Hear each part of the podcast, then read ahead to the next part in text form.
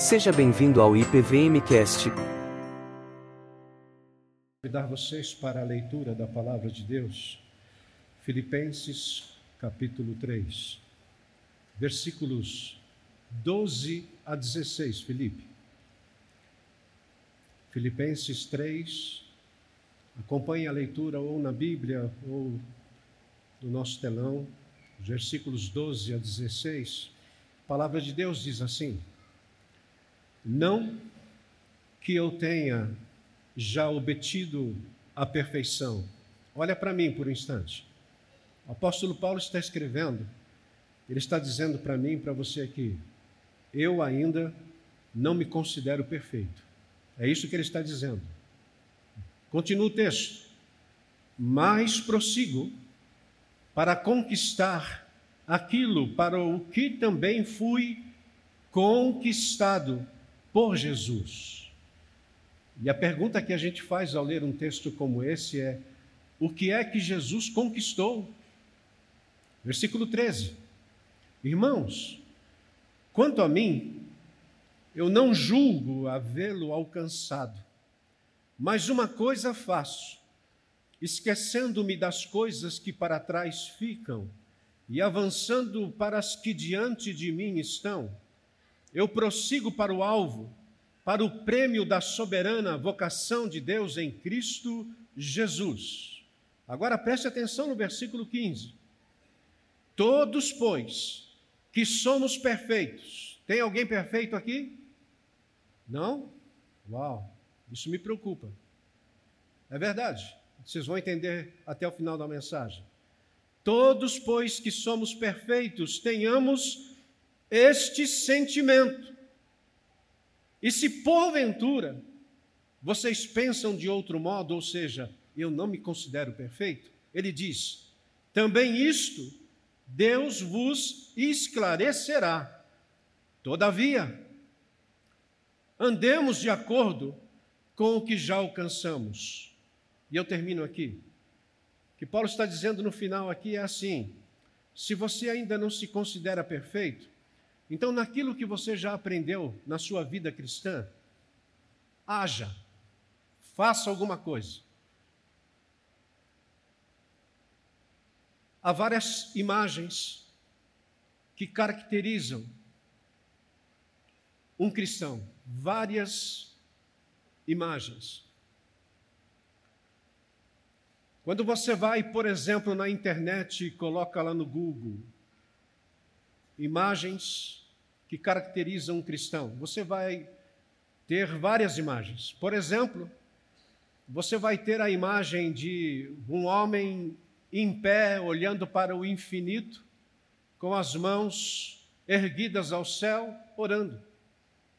Essa é a imagem de um cristão. Ou você também poderá ter uma imagem de uma mulher assentada numa atitude de oração com a Bíblia sobre o colo e as suas mãos sobre ela, sobre a Bíblia. Essa é a imagem que muitos têm a respeito de uma pessoa cristã. Se você colocar, eu quero conhecer imagens sobre o apóstolo Paulo, que nós não sabemos como ele era, a não ser algumas características que a Bíblia fala dele, mas, contudo, você vai encontrar imagens, por exemplo, de um homem já idoso sentado junto a uma escrivaninha, com uma vela acesa e ele escrevendo e acorrentado aos pés. Essa era a imagem, ou é a imagem predileta que as pessoas têm do apóstolo Paulo. E é interessante que quando você lê as cartas de Paulo, você vai encontrar muitas imagens que ele usa para descrever a vida cristã. Uma delas, por exemplo, é de um boxeador. E hoje, quando você pensa em boxe, quando você pensa nessas eh, lutas que nós temos, que eles chamam de esporte, né? esporte violento esse, mas você vai encontrar homens e mulheres, enfim.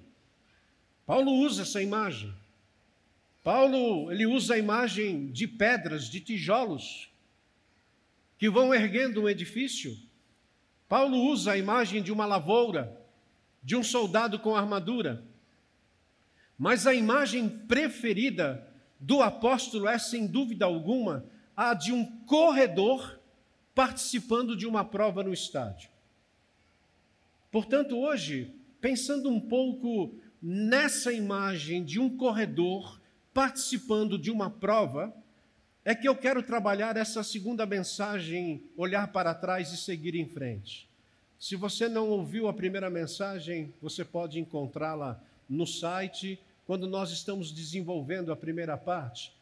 E hoje, quando nós abordamos parte dessa carta de Paulo aos Filipenses, que é uma carta tradicional dele, para falar a respeito da alegria e também de gratidão.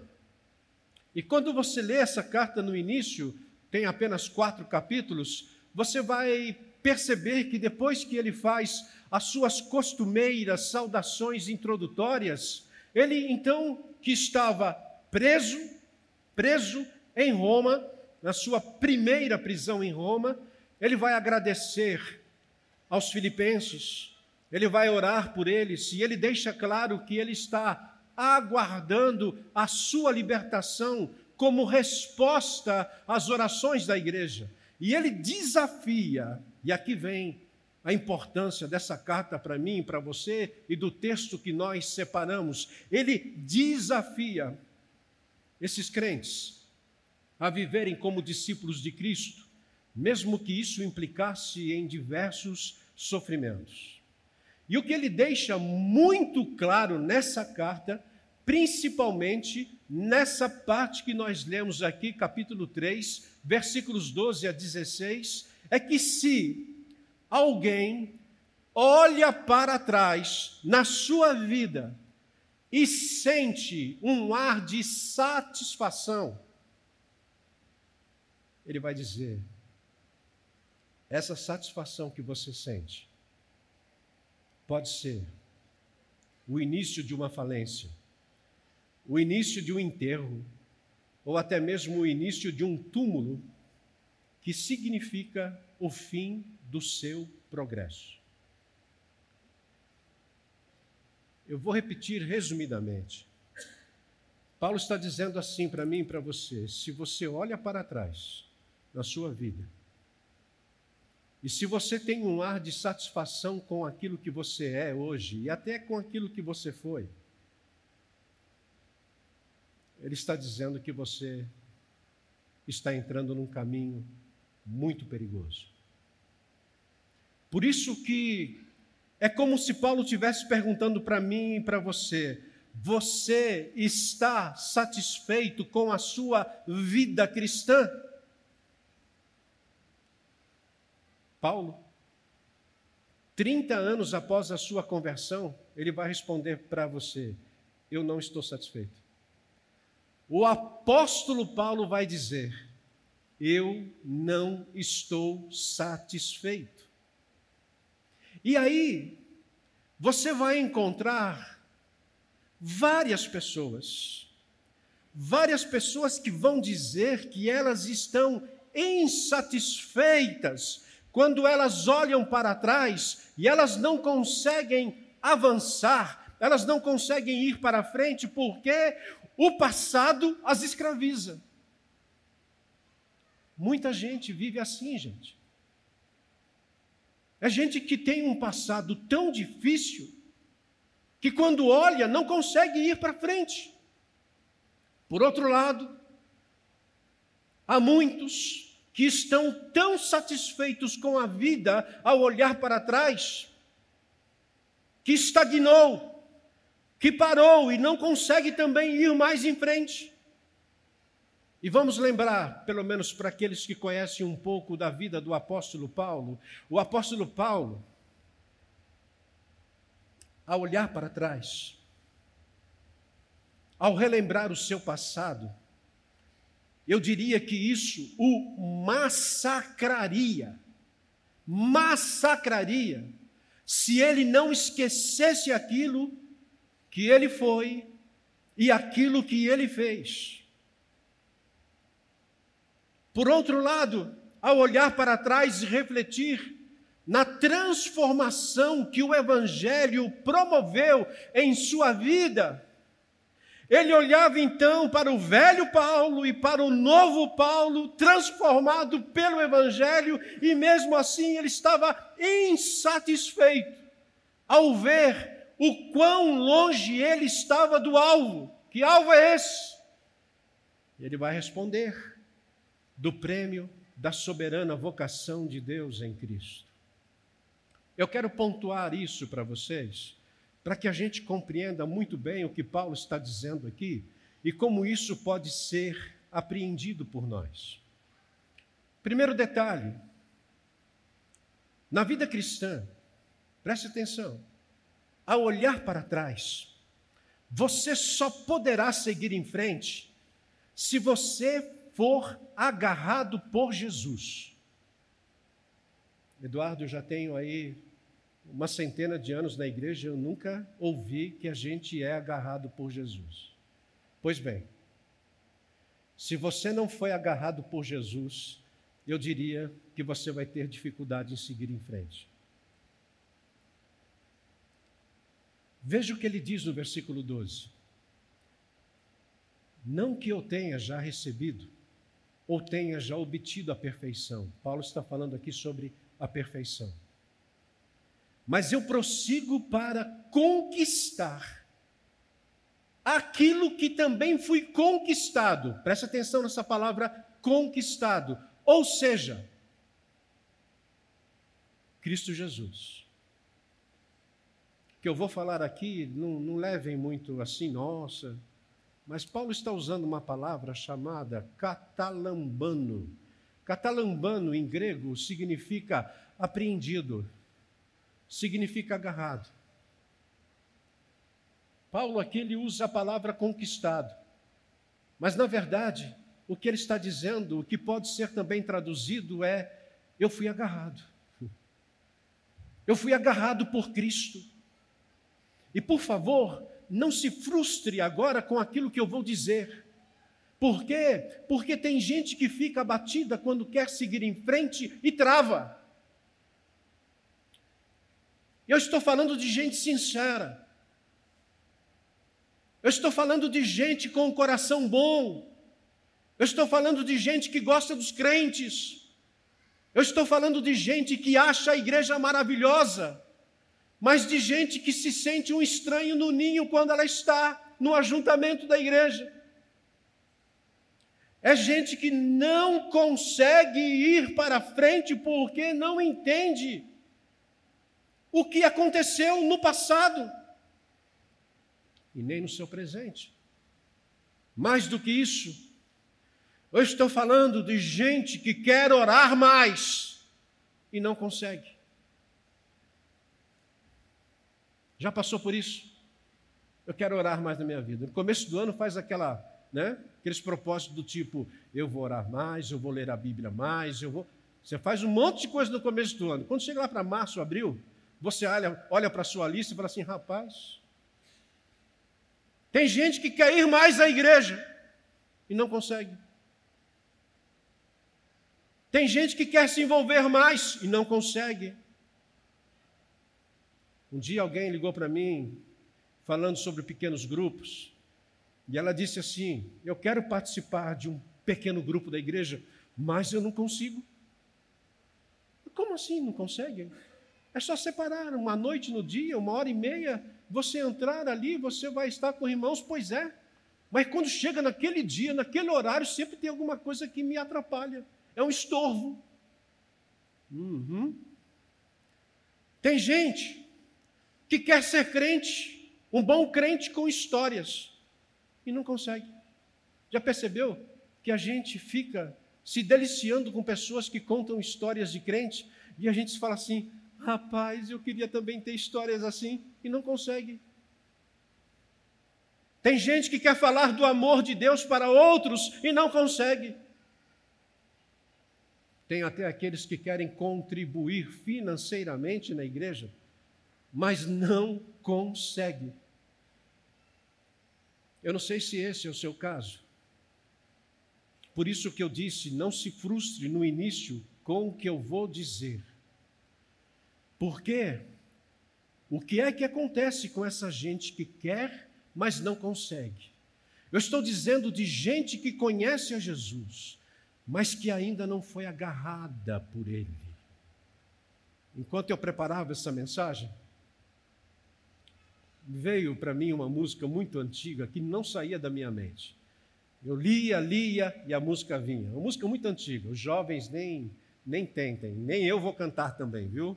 Eu estou meio sem coragem ultimamente, não é fácil não. Se tivesse combinado com a turma aí, até poderia arriscar. Mas olha só o que diz essa música aqui. Os mais antigos vão lembrar dessa música e vão até cantarolar aí quietinho aí. Ó.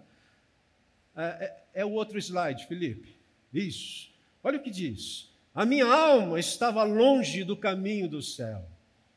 Eu era cego e desprezível pecador.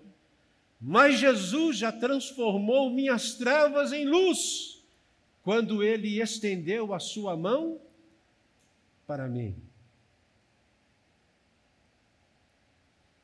Quando estendeu, quando Jesus estendeu a sua mão.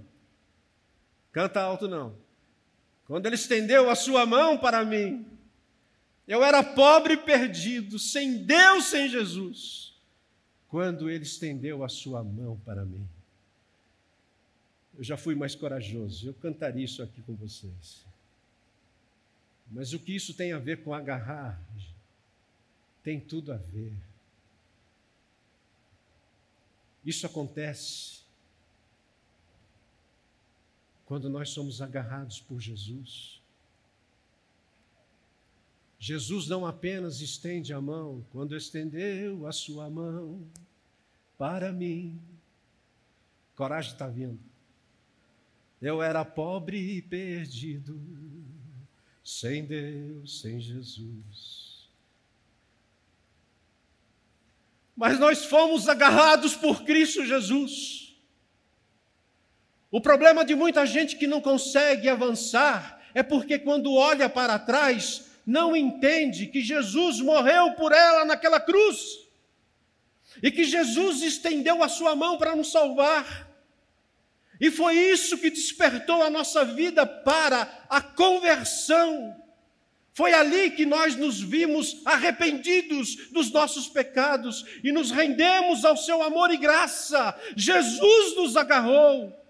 E mais do que isso, esse agarrar de Jesus foi algo tão forte que ele vai dizer depois em João capítulo 10 que ninguém poderá nos tirar das suas mãos, porque ele agarrou é isso que vai dizer o apóstolo Paulo lá em Romanos capítulo 8, que nada poderá nos separar do amor de Deus em Cristo.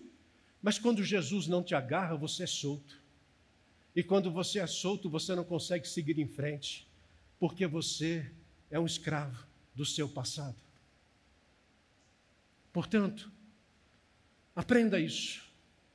Na vida cristã, ao olhar para trás, você só poderá seguir em frente se for agarrado por Jesus. E se você já tem essa experiência e teve essa experiência de ter sido agarrado por Jesus, louvado seja o nome dele.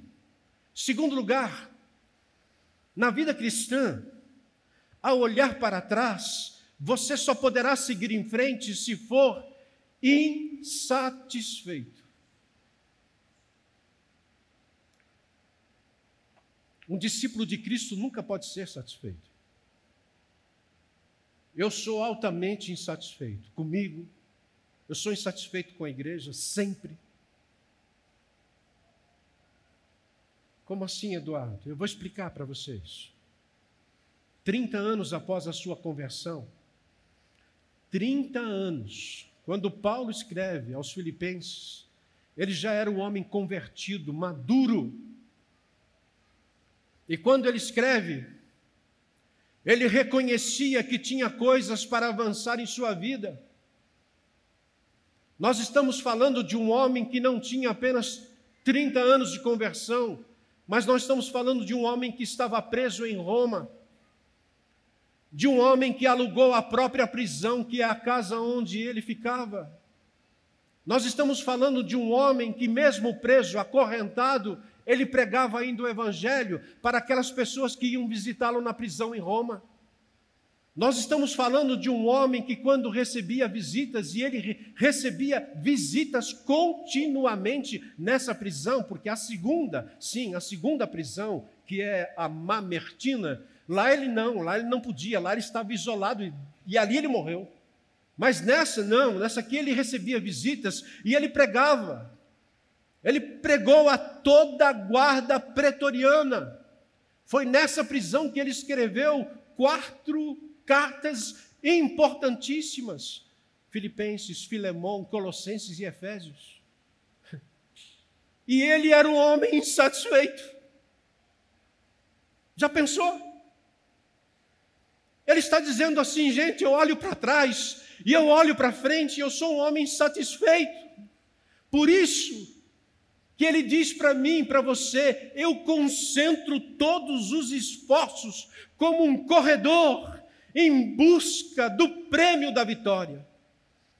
É por isso que ele traduz assim no versículo 13: Irmãos, quanto a mim, eu não julgo havê-lo alcançado, mas uma coisa eu faço, esquecendo-me das coisas que para trás ficam, eu avanço para as que diante de mim estão.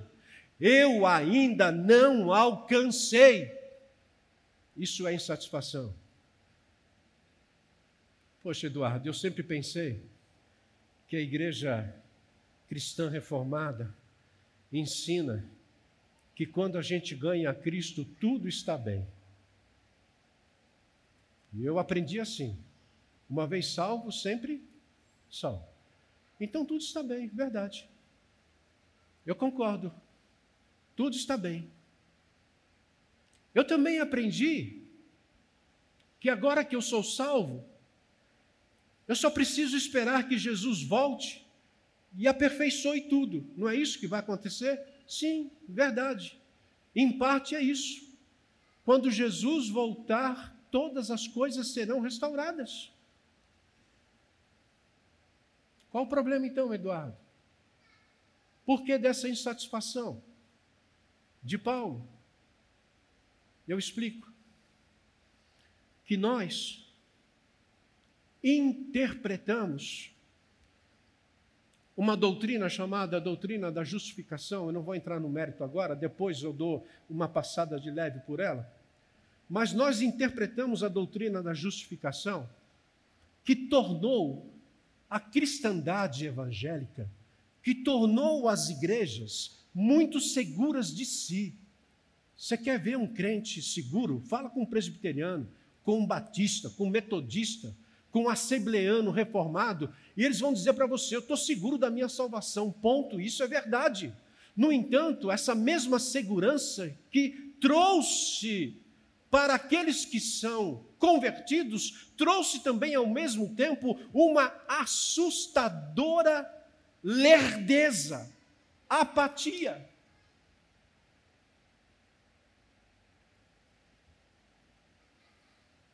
Meus queridos e queridas irmãs, todos os nossos pecados foram pagos na cruz. Mas nós precisamos daquela insatisfação que nos mostre que há um propósito muito claro da parte de Deus em nossas vidas como discípulos de Cristo. E essa insatisfação é que nos leva a esquecer os fracassos e erros do passado para que a gente possa ter o nosso presente e futuro transformados. O problema é que nós temos certeza daquilo que Cristo fez no passado por nós, mas nós paramos no tempo e no espaço. E a nossa vida se tornou uma vida muito infrutífera.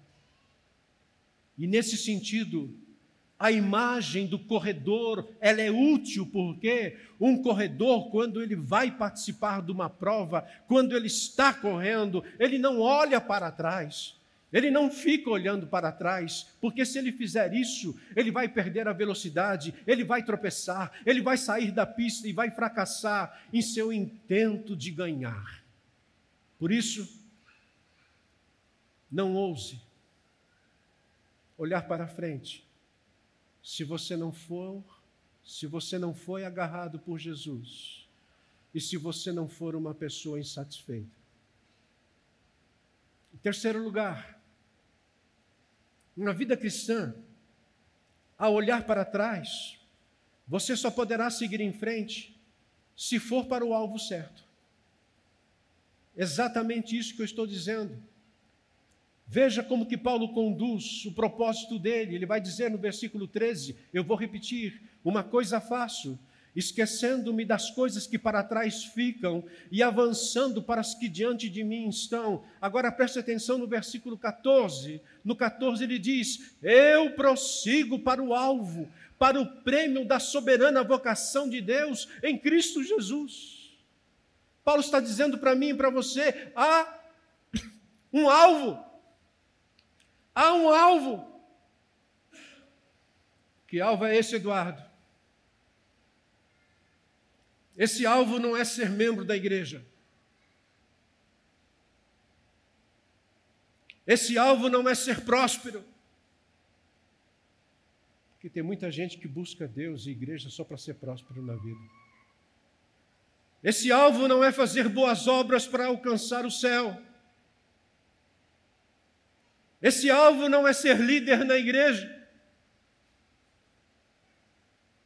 Esse alvo, diz Paulo, é o, é o prêmio da soberana vocação de Deus em Cristo Jesus. Esse é o alvo que eu devo perseguir e que você deve perseguir todos os dias. Uma palavra àqueles que estão nos visitando pela primeira vez aqui na IPVM. Se você está nos visitando pela primeira vez, você vai ganhar um prêmio hoje. Lógico, se você quiser. Aqui, visitante pela primeira vez na igreja ganha um prêmio. Que prêmio é esse, Eduardo? Um café expresso só para você. Pastor pode passar ali e não recebe. Só visitante pela primeira vez. Um pet four, uma bolachinha especial, gostosa, que a gente passa, olha, fica com vontade. Um livro de sua escolha e uma sacola. Você só não vai ganhar esse prêmio se você não quiser. Mas se você está aqui pela primeira vez, como diz aí por fora, receba. Só que a nossa preocupação maior como igreja não é apenas fazer uma boa recepção para você, não. Essa sua visita pode ser o início de uma corrida cujo alvo é o prêmio incomparável, muito incomparável, que é a soberana vocação de Deus em Cristo. Alguém então vai perguntar para mim: essa vocação, esse prêmio, é a salvação?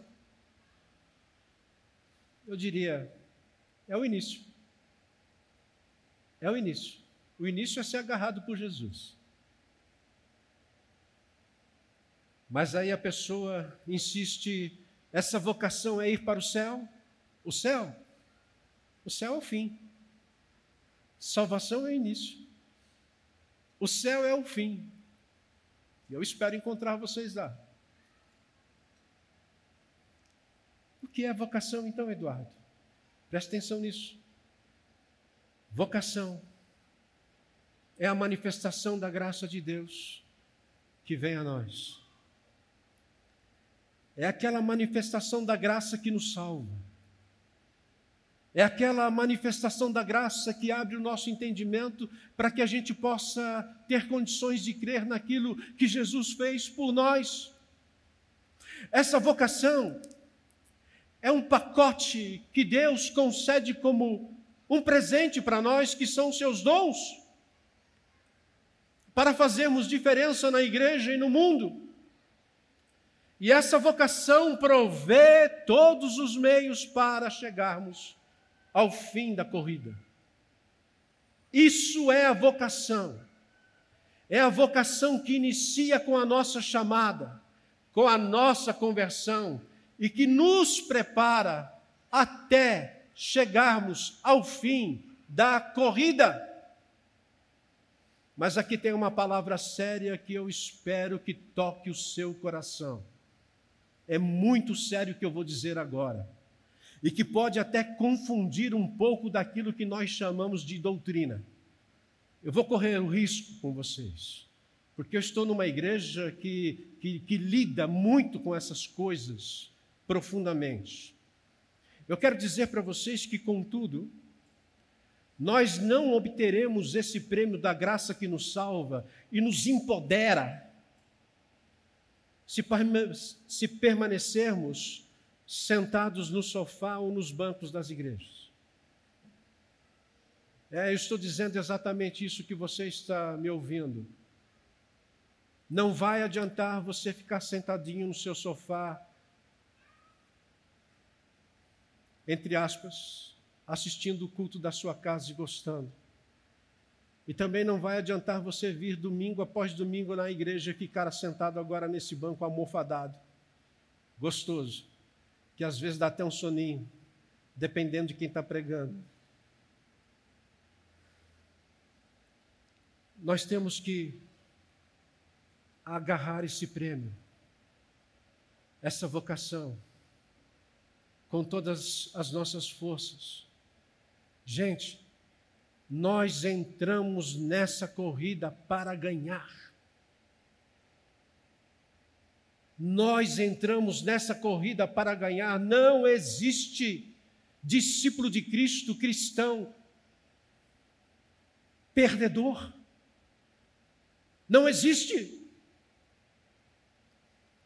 A vitória é certa. Por isso que nós vamos à igreja. É por isso que nós participamos da ceia. É por isso que nós servimos. É por isso que nós contribuímos financeiramente com responsabilidade. É por isso que nós fazemos missão. É por isso que nós levamos esse evangelho a amigos e parentes. E nós vamos fazer isso até morrermos em Cristo. Depois que você faz todas essas coisas, é que você vai receber o prêmio dessa vocação. Que prêmio é esse? Então segura lá. O prêmio é a ressurreição. O apóstolo Paulo está trabalhando antes do versículo 12, falando exatamente a respeito disso. Ele buscava a ressurreição dos mortos, ele buscava a participação na ceia ministrada pelo Senhor Jesus, porque esta ceia, ela tem a dependência de alguém que é homem e junto com outros homens que ainda estão a caminho, mas somos imperfeitos. Imagine a grande ceia que o Senhor Jesus vai ministrar nos céus quando ele voltar. Portanto, o ajuntamento para a vida eterna com a igreja triunfante é o prêmio nós estamos falando não de uma igreja que milita e que sofre, nós estamos falando de uma igreja triunfante que virá, de uma igreja perfeita, pura, no novo céu e na nova terra, onde Deus será tudo em todos. Portanto, pense nisso, que quando nós olhamos para trás e seguimos em frente, nós precisamos ir para o alvo certo, e o alvo certo é esse prêmio. E por último, na vida cristã, ao olhar para trás, você só poderá seguir em frente se viver como perfeito. Aqui é a palavra para aqueles que responderam que ainda não são perfeitos. Paulo diz no versículo 15: Todos, pois, que somos perfeitos, Tenhamos este sentimento. Que sentimento? Tudo que eu falei até agora para vocês. Busca do prêmio, vida com Cristo, participação da igreja, serviço, missão, contribuição, com responsabilidade. Tenhamos este sentimento, e se porventura você pensa de outro modo, fique tranquilo que Deus vai esclarecer para você um dia. Só não espere que Deus esclareça isso no céu, viu gente? Aí vai ser tarde demais. Tem que esclarecer hoje, aqui e agora. Todavia, versículo 16, andemos de acordo com o que já alcançamos. Talvez você continue pensando que é impossível, impossível, uma pessoa cuja natureza é caída, pecaminosa, que vive sob a, a influência do pecado, é impossível ser perfeita. E você já deve ter ouvido por aí que nós não vamos alcançar a perfeição nessa vida, ok? É, eu, inclusive, já falei isso. E, e parece que tem uma contradição, porque lá no versículo 12, o apóstolo Paulo falou que ele está caminhando para buscar essa perfeição, algo que ainda ele não tinha conquistado, não foi isso? Agora, se você acha que Paulo está pegando pesado quando ele diz todos nós que somos perfeitos, se você acha que Paulo está pegando pesado, eu creio que Jesus pega ainda muito mais pesado. Porque Jesus ele, ele faz uma comparação lá em Mateus capítulo 5, versículo 48, quando Jesus fala assim: segura aí, sejam perfeitos, como perfeito é o seu Pai Celestial. Sejam perfeitos como o Eduardo. Uh -uh. Sejam perfeitos como o Pai Celestial que é Deus. Eu quero chegar a um ponto da minha vida, eu quero chegar, aonde eu posso dizer, como Paulo falou, ele vai falar daqui a pouquinho, aqui na carta aos Filipenses: olhem para mim e vivam olhando para mim, que vocês vão aprender muita coisa. É, ok. Há duas coisas importantes aqui, e que estão muito claros na mente de Paulo mas por vezes estão confusas na nossa mente. Isso tem, tem a ver novamente com justificação. E o que é justificação? Eu vou ser bem rápido aqui. O pecador que crê em Cristo, o pecador que crê em Cristo pela fé, independente de qualquer obra que ele faça, ele é considerado justo. Então Deus, na qualidade de justificação, que é Ele que, quem faz a justificação, a justificação é um ato do tribunal de Deus, feito na eternidade, quando Ele nos escolhe, quando Ele nos elege, e Ele diz assim: Fulano, Cicrano, esses são justos, são perfeitos perante mim.